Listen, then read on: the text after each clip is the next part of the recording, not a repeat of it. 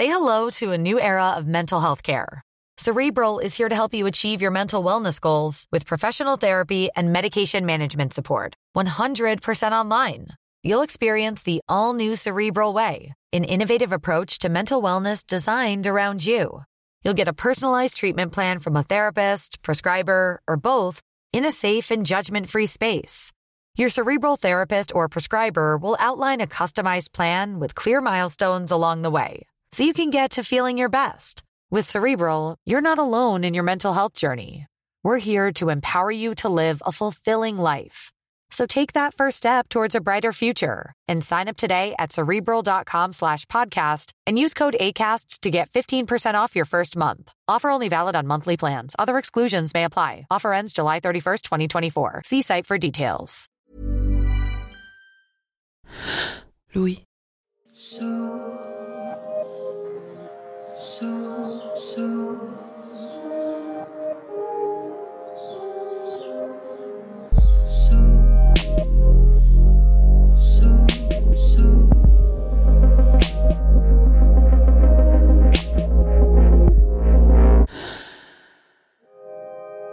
les années 1870, Henri Bergson est un jeune homme promis à une brillante carrière de mathématiques.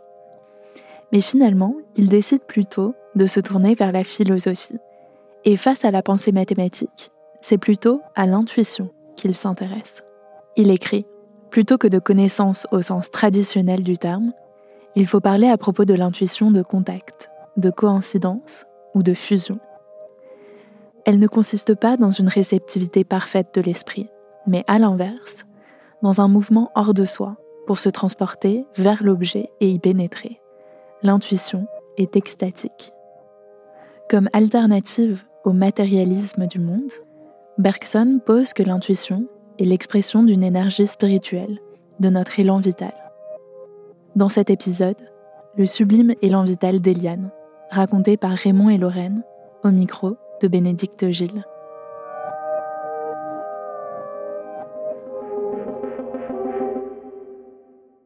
Finalement, ce que j'ai mis là, c'est les choses importantes qui me viennent à l'esprit au début. Et finalement, la chose la plus terrible aujourd'hui pour moi, c'est de ne pas avoir assez de souvenirs de mon enfance. Est-ce parce que j'ai voulu les enfouir dans mon cerveau volontairement? Voici un mélange de colère et de tristesse de n'avoir pas une enfance, une adolescence normale comme tous les enfants d'aujourd'hui? J'ai pas de souvenirs de grands-parents.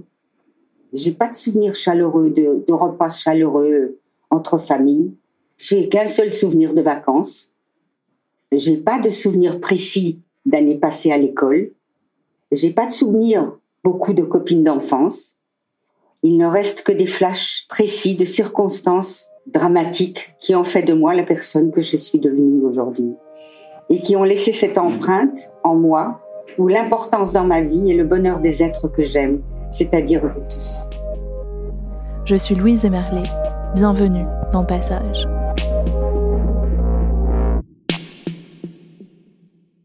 Je m'appelle Lorraine, j'ai 31 ans. Il y a quelques années, avec mon cousin euh, Jonathan, on s'est dit qu'on avait envie de mener un projet qui était de raconter l'histoire de ma grand-mère Mimi. C'était important pour moi euh, à ce moment-là qu'elle nous raconte euh, l'expérience de la Shoah parce que c'est quelque chose dont elle parlait peu et beaucoup de personnes qui ont traversé la période de la guerre, en fait, c'était assez similaire. ils parlaient peu parce que tout ça, ils avaient envie de le mettre derrière eux. Et du coup, moi, je voulais comprendre ce qu'elle avait traversé à ce moment-là pour mieux la comprendre, elle, en fait, aussi. On a aussi grandi avec euh, l'incroyable histoire d'amour de mes grands-parents. Ça a bercé vraiment notre enfance, notre adolescence. Et du coup, on a eu envie de raconter euh, tout ça. La première fois qu'on est arrivé chez elle, le premier après-midi, dans son grand appartement parisien, très éclairé, avec la vue sur la tour Eiffel, on s'assoit comme d'habitude, hein, quand on fait toujours, quand on va prendre des goûters chez elle, etc. On s'assoit dans ces grands canapés et là, elle nous sort une feuille et elle nous dit, bah voilà, j'ai écrit et elle commence à nous lire ce qu'elle a écrit. C'était tellement mignon parce que on a senti qu'elle appréhendait et du coup que sa manière de se rassurer par rapport à tout ça, par rapport au fait de raconter, c'était de poser ses idées en amont, de réfléchir à ce qu'elle avait envie de dire et de la formule qu'elle avait envie d'employer. Alors mes premiers souvenirs sont ce grand appartement à Munich, Jahnstrasse, où nous vivions dans les années 1930. Ma grand-mère naît en Allemagne en 1930 et euh, l'accélération de l'antisémitisme euh, en Allemagne. Il y a beaucoup de lois qui sont votées, il y a beaucoup de, pogroms contre les juifs, euh, beaucoup de voilà de violences à la fois verbales et physiques. Je me souviens surtout de ce fameux dimanche où nous sommes allés nous baigner à la piscine et arrivé devant l'entrée, un immense écriteau affiché devant la porte. Entrée interdite pour les juifs et les chiens. Avec toute sa famille, c'est le moment où ils se disent qu'il faut partir, que c'est trop dangereux de rester dans leur pays et qu'il faut quitter l'Allemagne pour aller trouver refuge ailleurs. Et du coup, ils choisissent euh, la France, le pays des droits de l'homme, en se disant que bah, là-bas ça va aller, qu'il euh, ne se passera rien, qu'ils seront en sécurité. Il y a quand même une partie de sa famille à ce moment-là qui décide de partir directement aux États-Unis parce que euh, voilà, le pays des droits de l'homme, c'est la France, mais le pays de la liberté, c'est les États-Unis. C'est vraiment comme ça que c'est vu aussi à ce moment-là de, de l'histoire. Et eux, avec euh, son père et sa mère, euh, font escale en France, dans une période où il y a aussi eu une grosse montée de l'antisémitisme. C'était le début où les, les Juifs étrangers, comme nous, ils ont d'abord convoqué les, les hommes. Donc mon père a reçu une convocation de la préfecture de police, et là j'avais à peu près 10 ans. J'étais comme tous les enfants juifs en France. Une petite fille qui ne sortait qu'avec l'étoile jaune, cousue sur le manteau. Et je me vois encore, je me vois encore devant la fenêtre, le suppliant de ne pas y aller, mais il m'a pas écouté, croyant juste à une vérification de papier d'identité. Et maman et moi, nous l'avons accompagné et nous sommes rentrés à la maison sans lui. C'était le début des rafles pour les hommes juifs étrangers.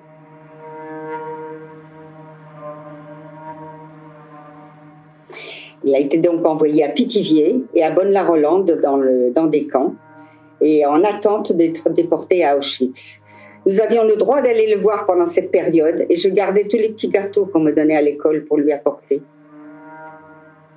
Et je pleurais tout le temps et un jour nous avons reçu une lettre de lui qu'il a jeté du train qui l'emportait à Auschwitz et qui par miracle nous a été envoyé disant qu'il ne savait pas où il allait et qu'il fallait être courageuse et qu'on se reverrait ce qui n'était pas le cas.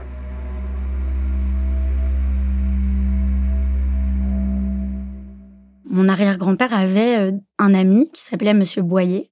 Et avant de se faire déporter, il lui avait dit si jamais un jour il m'arrive quelque chose, prends soin de ma femme et de, et de ma fille. Cet ami, donc Monsieur Boyer, avait euh, lui-même un ami qui travaillait dans la police française. Et euh, la veille de la rafle du Veldiv, en juillet 1942, cet ami lui dit si tu veux sauver tes amis juifs, c'est ce soir parce que demain, il y a une grande rafle qui va concerner autant les hommes que les femmes que les enfants, qui va être opérée par la police française. Et donc, c'est ce soir ou jamais. Jusqu'à ce fameux soir où M. Boyer, un ami catholique de mon père, a frappé à notre porte. C'était après 8 heures du soir, heure à laquelle les Juifs n'avaient plus le droit d'être à l'extérieur. Et je me souviens encore de la peur qui nous a envahis, ma mère et moi, lorsque nous avons ouvert la porte. Il avait été prévenu par un policier que c'était cette nuit-là que serait effectuée la rafle des femmes et enfants juifs du 4e arrondissement, dans les appartements. Il lui a dit, si tu veux sauver tes amis juifs, c'est ce soir. Mais il l'a fait. Il a décroché notre étoile jaune de notre manteau et nous a forcés de quitter l'appartement avec un petit sac à la main. Et nous avons pris le métro jusqu'à Levallois où il habitait avec sa femme. La peur et l'angoisse dans le trajet du métro, je m'en souviens encore et encore. Et euh, bah, elles arrivent euh, chez Monsieur Boyer, euh, personne ne les arrête, personne ne les regarde, personne ne font attention à elles. Et du coup, elles arrivent chez Monsieur Boyer, qui était marié et qui les a accueillies, du coup, à Levallois, jusqu'à la fin de la guerre, cachées, sous une fausse identité. Et comme elles avaient un fort accent allemand, elles ont prétendu qu'elles étaient alsaciennes pour essayer de, camoufler, enfin, ou en tout cas d'expliquer cet accent. Ils m'ont inscrit dans une école catholique à Levallois et mon nom est devenu Eliane Weber. Je me souviens qu'il y avait beaucoup de soldats allemands qui marchaient dans les rues. Et le peu de fois où maman et moi nous sortions, elle me disait Si je suis arrêtée, tu continues à marcher. Surtout, tu ne t'arrêtes pas et tu ne me connais pas. C'est la raison pour laquelle, encore aujourd'hui, après tant d'années, je ne supporte pas quelqu'un qui marche derrière moi avec des talons qui font du bruit. Je m'arrête et je laisse passer. Monsieur Boyer et sa femme se sont occupés d'elle euh, jusqu'à jusqu'à la libération. Alors comment expliquer en paroles ces années? Peur de se faire des amis qui peuvent te dénoncer, peur de tout et de rien. Et pourtant, quelle chance d'être là, non déporté, et de pouvoir aller à l'école et prier pour la fin de la guerre et d'être avec ma mère en espérant retrouver mon père. En ce qui me concerne, souvent je me demande où se trouve la frontière de mon enfance. Pourquoi n'ai-je pas de souvenirs euh, de gros câlins, de bêtises qu'on a le droit de faire en tant qu'enfant? Je suis devenue adulte trop vite et pourtant j'ai eu la chance d'être avec ma merveilleuse mère à travers cette guerre et d'en sortir indemne.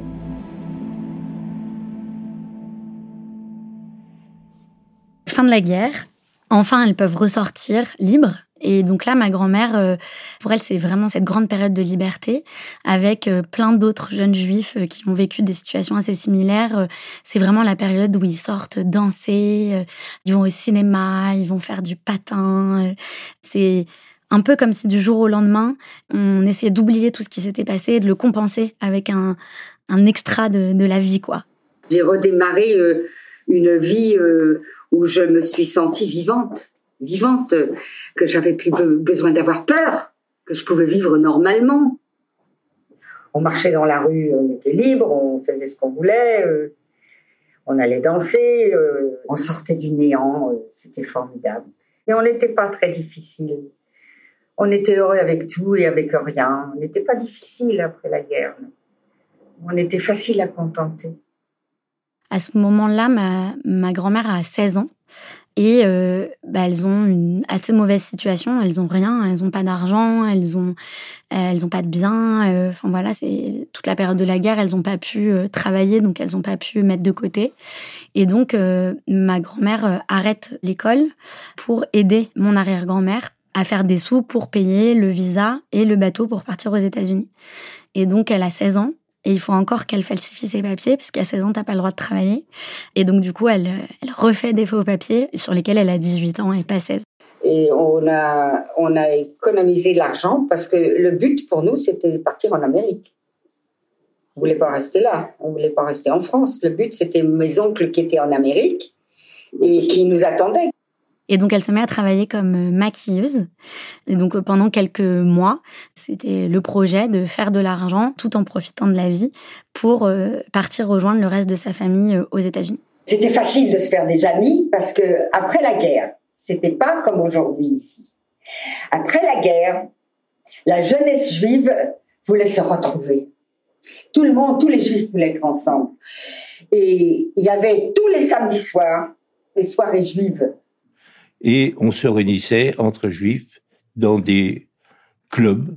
Et un samedi, avec deux amis, on est dans la salle et on est assis, on discute, on rit. Euh, et en face, il y a une table où Ian est là, ils sont sept, les couples qui sont avec elle partent pour danser, et je la trouve mignonne, et je vais l'inviter à danser.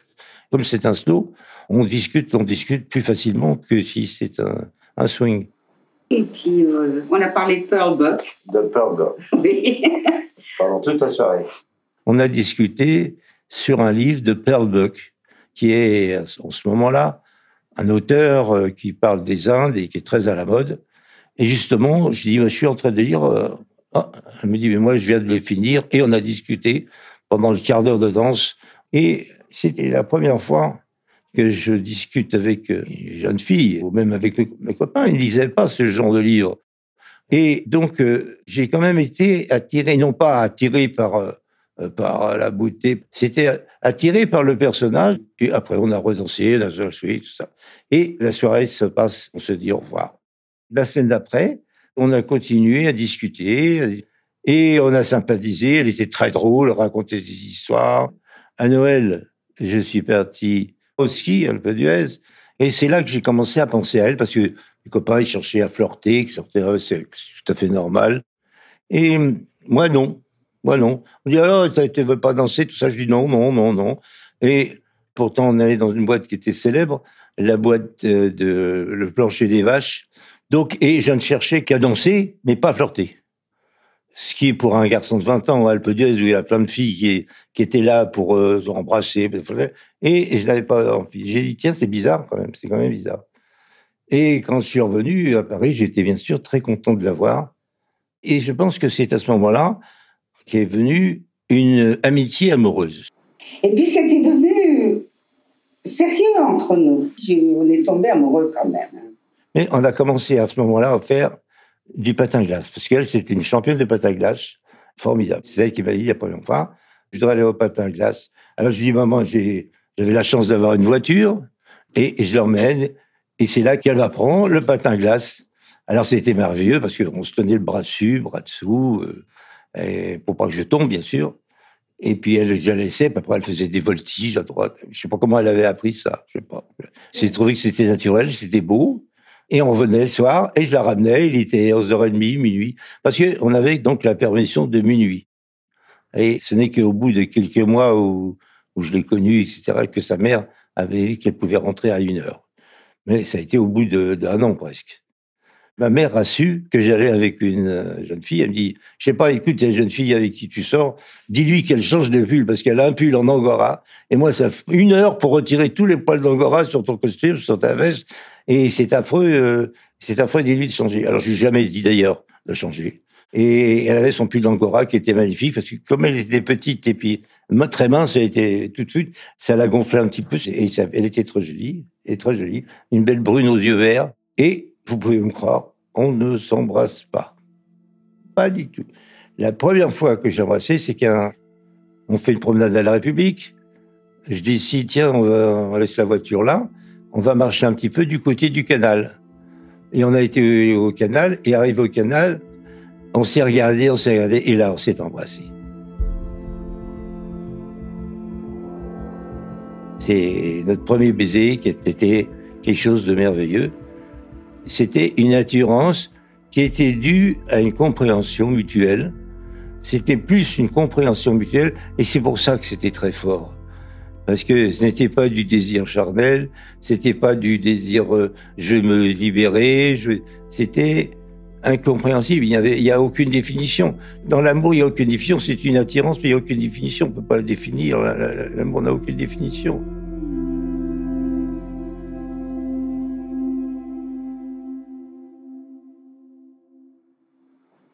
Et doucement, les affidavits sont arrivés d'Amérique.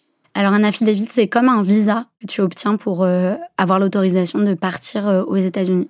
Le mien est arrivé avant celui de ma mère, parce que moi j'étais sous un quota allemand, parce que j'étais née en Allemagne, et ma mère était sous un quota polonais. En 48, je suis au service militaire et je suis tombé très très malade. Je suis hospitalisé, on m'hospitalise et le chef qui me dit, je, je, voudrais bien que vous fassiez une cure à Châtel-Guillon. Donc, je suis toujours militaire, je suis en cure, mais je suis toujours militaire. Et là, début septembre, un coup de téléphone. J'avais pas tellement envie de partir, moi. J'étais en pleurs, en me disant vraiment, c'est, je viens de recevoir mon affidavit. Il faut que je parte euh, maintenant. Euh, j'ai 15 jours, il faut, faut, que je parte je ne pensais pas que ça allait être aussi vite. Je savais que qu'elle avait demandé, elle me l'avait dit dès le départ, on savait. Mais à l'époque, euh, il fallait 4-5 ans pour pouvoir euh, aller aux États-Unis, émigrer. J'ai eu la vision d'elle dans la cabine téléphonique. C'était une cabine téléphonique qui était juste au coin de la rue de Rivoli et de, et de l'hôtel de ville. Et je la vois toujours. Ça m'a fait un vide, un noir ça serait comme un cinéma, ça serait un, noir dans le cinéma. C'est, c'est une image noire. N'y a plus d'image. Et quand je suis partie, parce que je ne pouvais pas faire autrement, Raymond m'a dit Je reviendrai te chercher. Je te promets, je reviendrai te chercher. Et j'ai dit ben, Yann, euh, chérie, d'ici deux ans, euh, je reviendrai à New York parce que je suis romantique, mais je ne suis pas un imbécile quand même. J'ai 22 ans, j'ai des moyens, mais je n'ai pas des moyens de, de me marier et de fonder une famille. Il faut, attendre au moins deux ans. Donc, je suis partie en bateau et je suis arrivée sur le quai de New, de New York. Il y avait alors, toute, la, toute la famille qui m'attendait. Je suis allée vivre chez ma tante Martha et j'ai cherché du boulot et je suis restée avec eux jusqu'à ce que ma mère arrive parce qu'elle a eu son affidavit six mois après. Elle est arrivée six mois après moi. Et j'ai trouvé du boulot tout de suite. Je suis allée dans une grande parfumerie qui s'appelait C'est bon de Paris. Et ben, ils m'ont pris tout de suite. J'étais euh, vendeuse dans la parfumerie. Et dans les deux boutiques, je faisais les deux boutiques. Et j'ai bien gagné ma vie là. New York, le 18 novembre 1948. J'ai reçu ta si gentille lettre du 10 qui m'a vraiment remonté le moral. D'ailleurs, tu sais bien qu'un mot, qu'un baiser ou qu'une caresse de toi peut chasser tous mes soucis, toute ma tristesse. On s'écrivait facilement, facilement une lettre par semaine, quelquefois deux par semaine. On se répondait, mais il y avait deux mois d'écart entre le mois de, un mois de son côté par bateau. Moi, je recevais la lettre, je répondais tout de suite, et elle avait la réponse un mois après. J'ai visité New Haven, qui est un coin adorable, qui te plairait beaucoup, chérie. J'ai fait de longues promenades en menant le chien de la maison. Je suis allée jusqu'au Rest Rock, où je me suis reposée, et enfin, solitaire, j'ai regardé le ciel et j'ai pensé. J'ai pensé à toi, à nous, mon amour, au merveilleux moment que nous avons passé ensemble, et c'est idiot, je le sais, mais j'ai pleuré. Lorsqu'on se sent triste et que l'on se souvient des bons moments précédents, on est très malheureux. Raymond, je veux que tu saches que je t'aime profondément, de toute mon âme, et que tu représentes pour moi tout ce que j'ai d'idéal. Dis-moi que notre amour sera plus fort que tout. C'était des lettres amoureuses. Des lettres amoureuses, mais des lettres également descriptives de la vie, où elle me dit justement comment vivent les Américains, qui sont comme ci, comme ça. New Haven, le 15 novembre 1948. Je n'ai encore jamais vu une maison installée aussi luxueusement. La maîtresse de maison ne fait rien de la journée. C'est vraiment incroyable. Imagine, la machine lave son linge et le fer électrique le repasse. Et une autre machine lave la vaisselle et la sèche. C'est ahurissant. Et ma mère m'écrivait C'est pas la peine d'attendre vraiment. Il viendra pas. J'ai téléphoné chez lui parce que je voulais lui parler.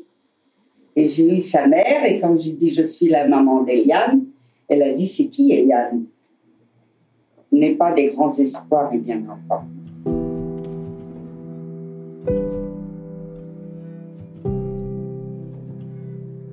New York, le 23 novembre 1948. Mon cher Raymond, how are you? Je viens de recevoir une lettre de maman, elle me rend malade. Elle m'écrit des lettres si désespérées, et elle me demande ce que nous avons l'intention de faire tous les deux. Sais-tu, chérie, elle voit la situation plus clairement que nous, car nous ne voulons pas la regarder en face. Elle voit les obstacles et elle sait qu'ils sont sérieux. Raymond, il y a des moments où je me sens si désespérée. La vie est plus compliquée et plus difficile que je l'imaginais. C'est une lutte éternelle, et la plus grande lutte est la route du bonheur.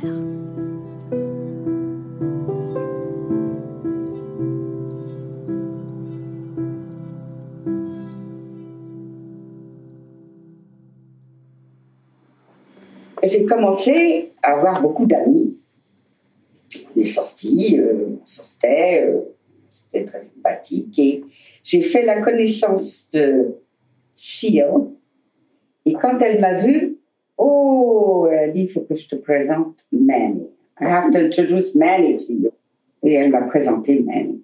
Et il m'a dragué, m'a dragué, m'a dragué, m'a dragué, m'a invité à dîner, m'a invité à les soirées, m'a invité. Et puis je lui disais, moi j'ai un amour en France. Je suis amoureuse. Les descriptions du courrier étaient telles que je la voyais dans ses lettres? Euh, c'était comme un film. Nos lettres n'étaient pas seulement été, été, été parlées. Je voyais ce qu'elle me disait. Je voyais son visage bouger. Je savais quand est-ce qu'elle riait. Je savais quand est-ce qu'elle était triste. Moment est arrivé. On a pris un petit appartement. Et elle, a trouvé du boulot aussi. Et puis on a commencé une nouvelle vie. J'étais donc dans la métallurgie, métaux-non-ferreux, affineur. Et j'avais la possibilité d'aller aux États-Unis pendant trois semaines. Et j'ai dit, tiens, ben, je vais y aller. Donc j'ai fait la demande et on m'a accepté. Ça a duré deux, trois mois, la demande. Hein. Après, j'ai demandé aux États-Unis, mais ils m'ont dit, donnez-nous une attestation comme quoi vous resterez pas aux États-Unis et que vous allez revenir. J'ai eu la chance d'avoir une cousine qui était mariée à la Libération avec un soldat américain et qui vivait aux États-Unis à Los Angeles et qui j'ai écrit une lettre Et j'ai reçu la réponse trois mois après, oui, rien que ça. À chaque fois, c'était comme quoi elle, garantissait que j'allais partir et que parce que ce qu'ils avaient peur, c'est des émigrés leur destin. Après, ils m'ont fait jurer comme quoi j'allais pas aux États-Unis pour euh, tuer le président des États-Unis. Il a fallu que j'aille à l'ambassade. Mais tout ça, c'est une journée de perdu. Hein. Il fallait que j'ai une carte d'identité spéciale modèle américain. tout ça, c'était accepté. Mais ça a duré 6-7 euh, mois, cette chose-là. Et un seul coup, j'ai eu ce que j'avais déjà eu en 48, une très grave crise où j'étais hospitalisé pendant un mois. Et après un mois de convalescence, j'étais malade, j'ai perdu beaucoup de poids. Non seulement je peux pas voyager, mais je suis vert, je peux pas voyager, j'ai pas la... Et puis il faut refaire tout parce que c'était valable trois mois. Faut tout refaire. Et alors là, j'ai eu une vision, c'est que on ne doit pas. Comme je suis superstitieux, un petit peu superstitieux, que je crois euh, pas trop au destin, mais j'ai écrit que je peux pas venir, que il fallait arrêter ça. C'était une longue lettre, une lettre de je sais pas combien de pages, et en expliquant tout, et elle l'a admis. New York, le 19 mars 1949.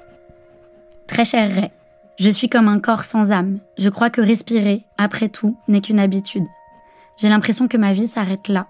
Je ne sais pas comment je vais continuer à sourire, à parler, à manger. Je regarde les gens qui m'entourent avec un regard vague, dans un rêve. Ray chérie, le monde s'écroule pour moi. J'ai l'impression d'avoir perdu un membre de mon corps aujourd'hui. La première réponse que tu me donnes, après un peu de réflexion, est un renoncement décisif et définitif, absolument sans aucune lutte. Permets-moi de te dire que je juge cela bien triste et qu'en effet, tu ne sais pas aimer. Si l'on aime vraiment quelqu'un comme tu prétends m'aimer, en parole, et lorsqu'on sait que c'est réciproque, on lutte pour son bonheur et son idéal, ou essaie de briser les obstacles. C'est ce que moi j'aurais fait pour toi, chérie. Je me sentais prête à n'importe quel sacrifice, et avant vraiment de renoncer à toi, j'aurais lutté jusqu'à mon dernier souffle.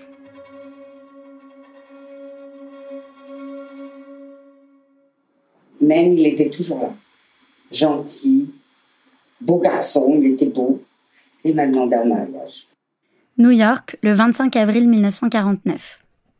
Ray chérie, lorsque j'ai reçu ta terrible lettre, la première me donnant tous les détails et m'expliquant les raisons pour lesquelles tout espoir est perdu pour nous deux, j'ai pensé perdre la raison de vivre. Je t'ai écrit que j'ai fait la connaissance de ce garçon, nous sommes sortis ensemble, il a été un magnifique camarade pour moi, mais petit à petit, il s'est attaché à moi comme un fou. Il a énormément souffert car je lui ai dit et redit qu'il n'avait aucun espoir que nos relations puissent un jour changer. Malgré tout, nous avons continué à sortir ensemble. Je dois dire que c'est un garçon admirable. Il a été très chic et très compréhensible avec moi, et à mes moments de découragement, il était toujours là. J'ai reçu ta lettre à une période où il me suppliait constamment d'accepter sa proposition. J'étais si désespérée, chérie, si exténuée, et j'ai pensé à quoi bon lutter maintenant? Pourquoi pas lui? Il saura me rendre heureuse, car il m'aime plus que tout. Et j'ai dit oui. Je lui ai donné ma parole, Raymond, et il veut précipiter les fiançailles. Il y a un garçon qui faisait la cour, qui faisait la cour, et puis elle disait non, je connais quelqu'un, etc. Finalement, elle s'est mariée avec ce garçon-là. Je sais que je n'ai plus le droit de t'écrire une lettre pareille, car ce n'est pas loyal envers ce garçon. Je sais que je ne devrais plus t'écrire, mais tes lettres et les lettres que je t'adresse ont toute une part de moi, même de mon existence. Sans elles, je n'ai plus d'âme. Je sais qu'il serait préférable de ne plus jamais te revoir, mais je sais aussi que je ferai tout pour te revoir un jour, te parler, regarder, sentir ta présence. Voilà comment je pense et souffre une semaine après mes fiançailles. Oui, dimanche dernier, je me suis fiancée. Nous n'avons rien fait de spécial, car je ne l'ai pas voulu. Je te demande une chose pareille. Fais-le pour moi, fais-le au nom de notre amour. Soigne-toi bien, fais ta cure régulièrement, ne néglige rien. Guéris Raymond, guéris.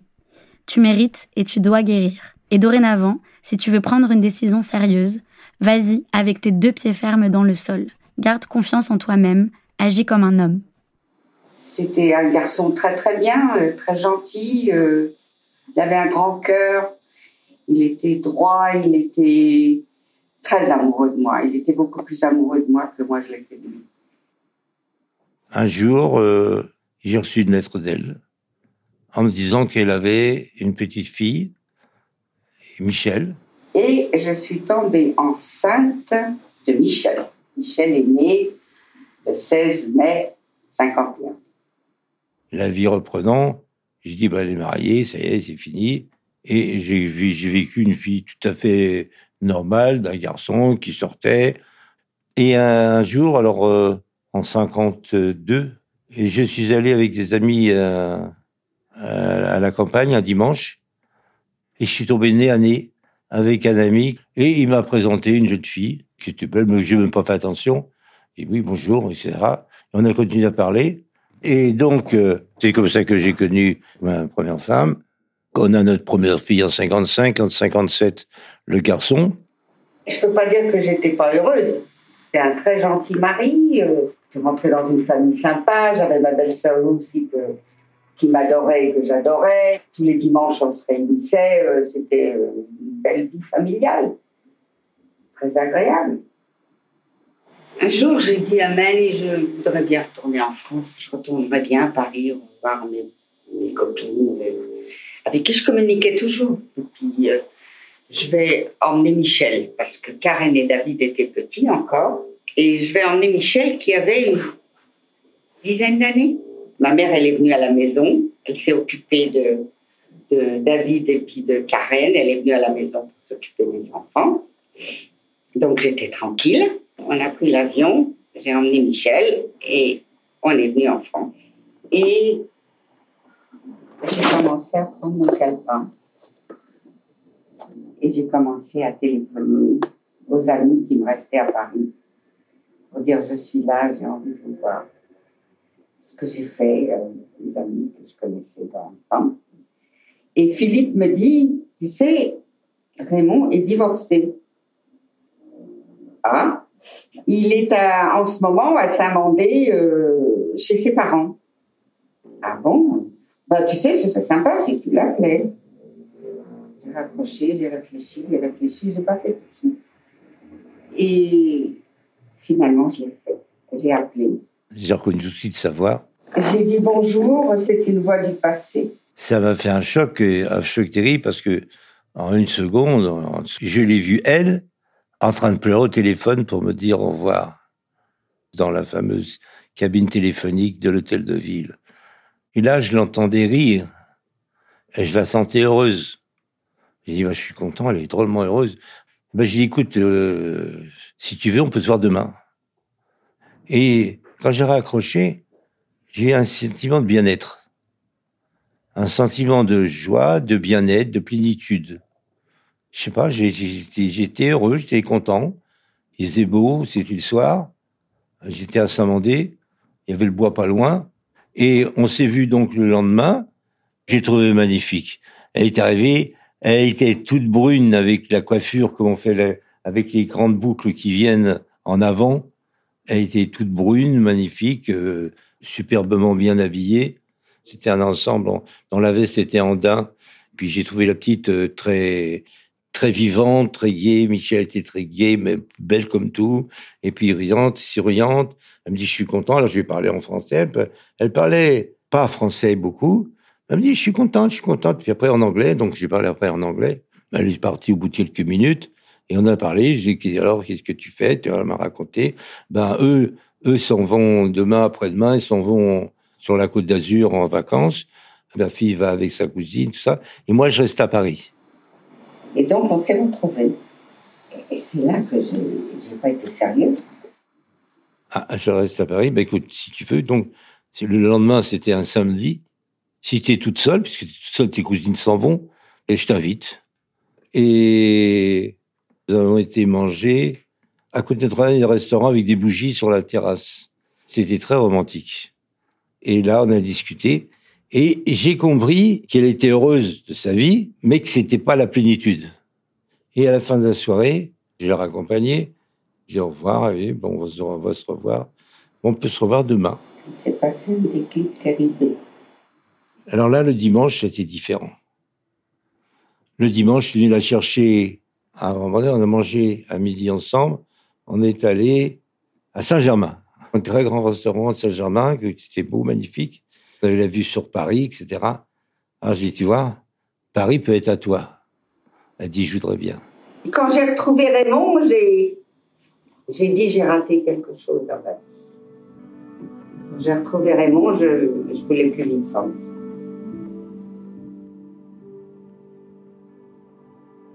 Alors là, ça a été des changements. Et elle dit, je t'ai pas oublié. Ça a été l'amour explosif, euh, sage, mais explosif, la vraie, vraie étincelle, vraie. C'était vraiment l'étincelle. Et j'ai dit, je suis jeune encore. Qu'est-ce que je fais? Je reste là pour les enfants. Je pense un peu à moi. Qu'est-ce que je fais? Qu'est-ce que je fais? Ça a été un grand dilemme. Et on s'est pris, on s'est serré la main et on s'est embrassé. Et puis on a passé une après-midi sensationnelle. Et après, je l'ai raccompagnée chez elle le soir. Et on s'est embrassé longuement, on s'est embrassé longuement. Et c'est le lendemain que j'ai été la chercher. Et on est arrivé à un endroit et il y avait un passage à niveau. Et j'ai mis ma voiture sur le passage à niveau, sur le parking du passage à niveau.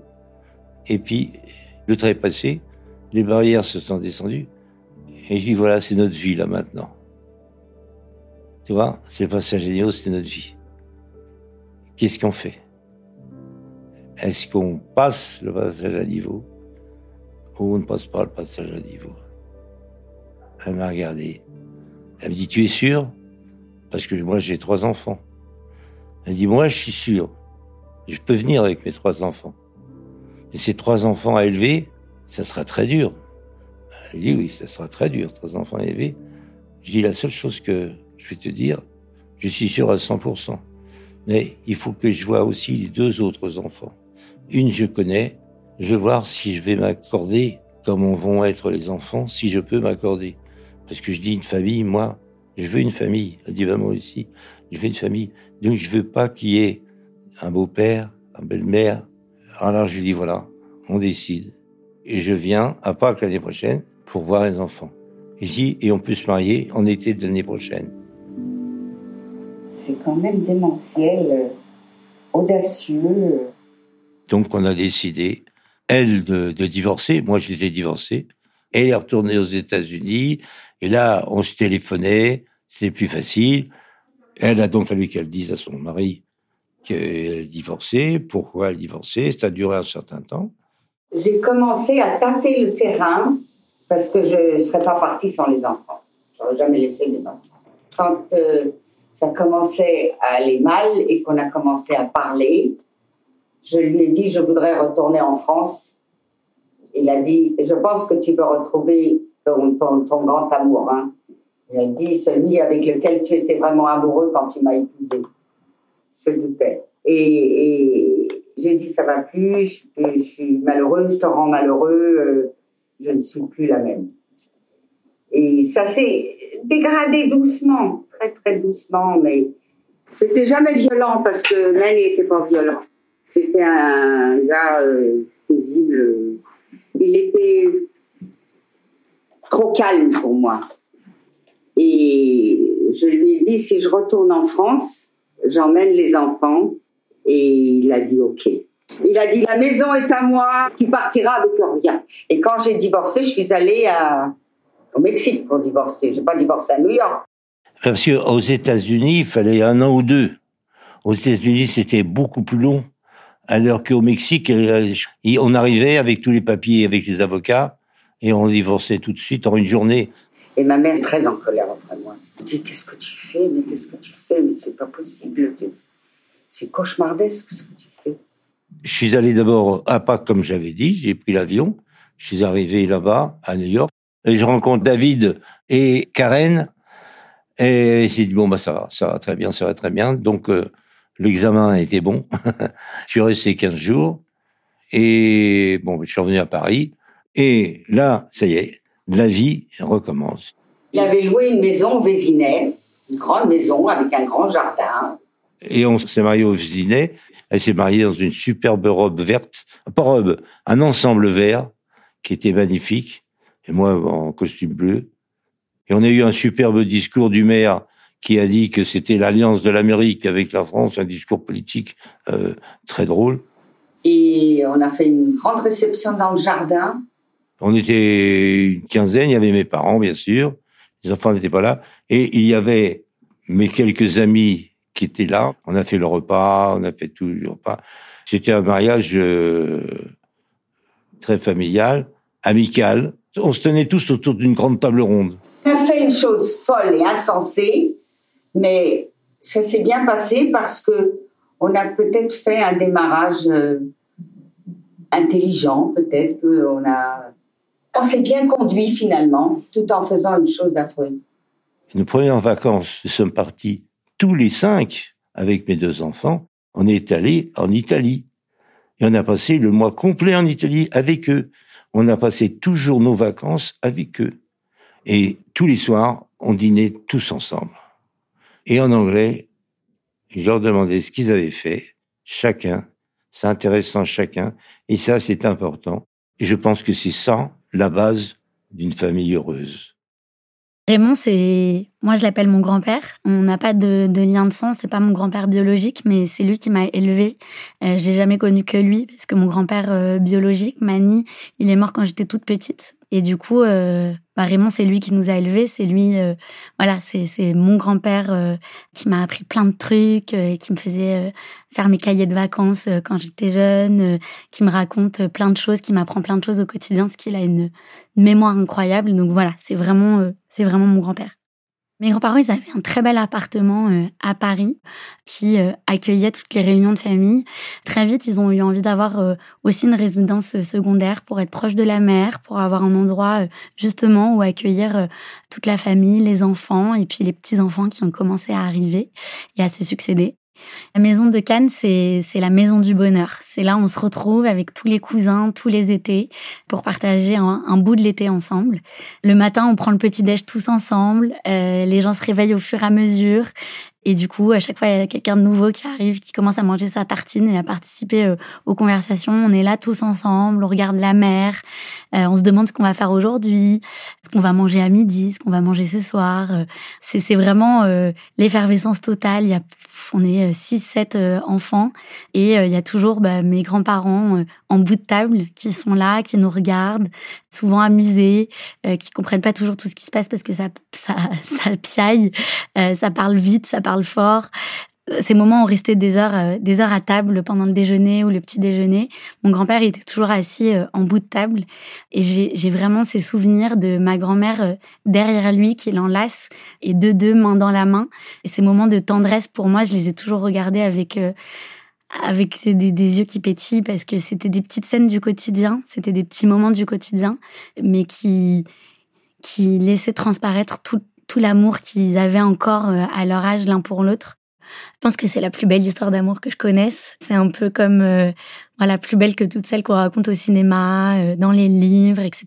C'est vraiment une histoire qui a bercé mon mon enfance et mon adolescence et qui a un peu conditionné aussi, je crois, ma vision de l'amour.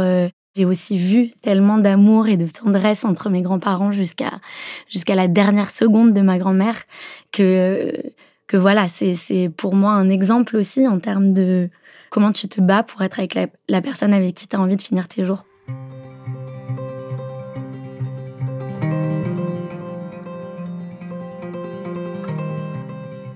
Son, son appétit de réunir toute ta famille, et ça, Eliane, elle me l'avait dit, et c'est symbolique, et, et on, on l'a vu, je l'ai vu, c'était visible, c'est que elle, n'ayant pas de frère ni sœur, n'ayant pas de père, etc., et étant une femme qui aimait euh, la, la, famille, qui aimait être réunie, a voulu fonder une vraie famille.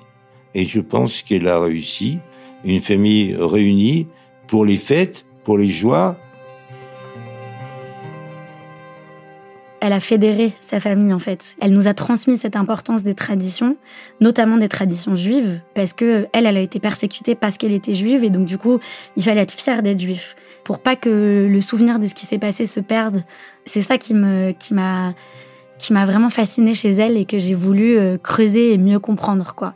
Et tout simplement puisque bah, c'est mon exemple en fait. Je, me dis euh, si euh, j'arrive à un dixième de ce qu'elle a fait dans sa vie, de la force qu'elle a eue, de toutes les épreuves qu'elle a traversées et, et, dont elle est sortie la tête haute, bah je, je serais fière de la femme que que je suis devenue quoi. Ma grand-mère, elle est partie il y a six ans. Elle est plus là aujourd'hui, mais, mais, mais tout ce qu'elle a fait me, est là en moi au quotidien et guide mes choix aussi. Je me demande toujours euh, qu'est-ce qu'elle m'aurait dit, qu'est-ce qu'elle m'aurait conseillé.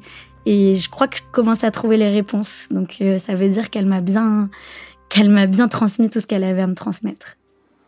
La chose la plus terrible aujourd'hui pour moi, c'est de ne pas avoir assez de souvenirs de mon enfance.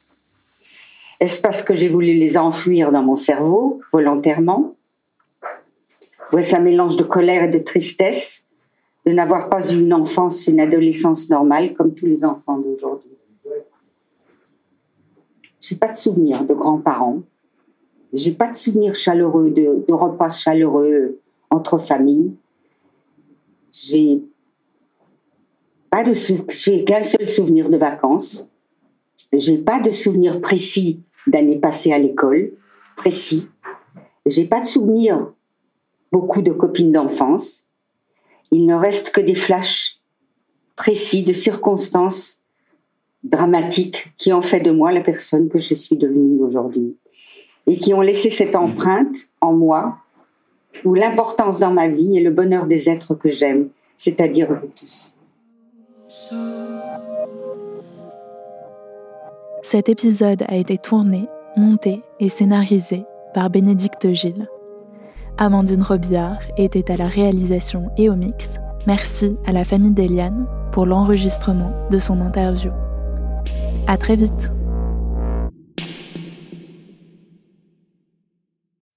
Bonjour, c'est Lorraine de Louis. Avant de commencer votre épisode, j'aimerais vous parler d'un podcast du Cercle des économistes produit par Louis Créative. Génération Économie donne la parole à la nouvelle génération d'économistes, celle qui pense l'économie aujourd'hui pour mieux vivre le monde de demain. Face à ces experts, de jeunes adultes qui se demandent comme moi ce que l'économie peut nous apporter au quotidien.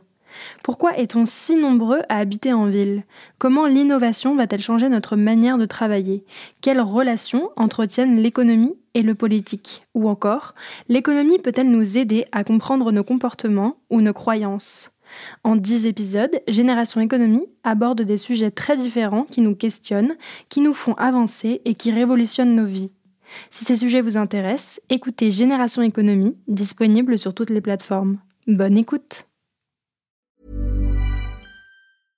Bonjour, je suis Agathe Le Taillandier et on voulait vous parler de Pépite, le nouveau podcast culturel de Louis Média. Et moi, je suis Sébastien Thème. Et avec Agathe Le Taillandier, chaque lundi, on va chez des artistes qui nous touchent et que l'on a envie de vous faire découvrir. On veut explorer leur univers, leur sensibilité et raconter le temps d'une conversation intime leurs histoires. Pépite, c'est le nouveau rendez-vous culturel de Louis Média où l'on rencontre celles et ceux qui font la culture de demain.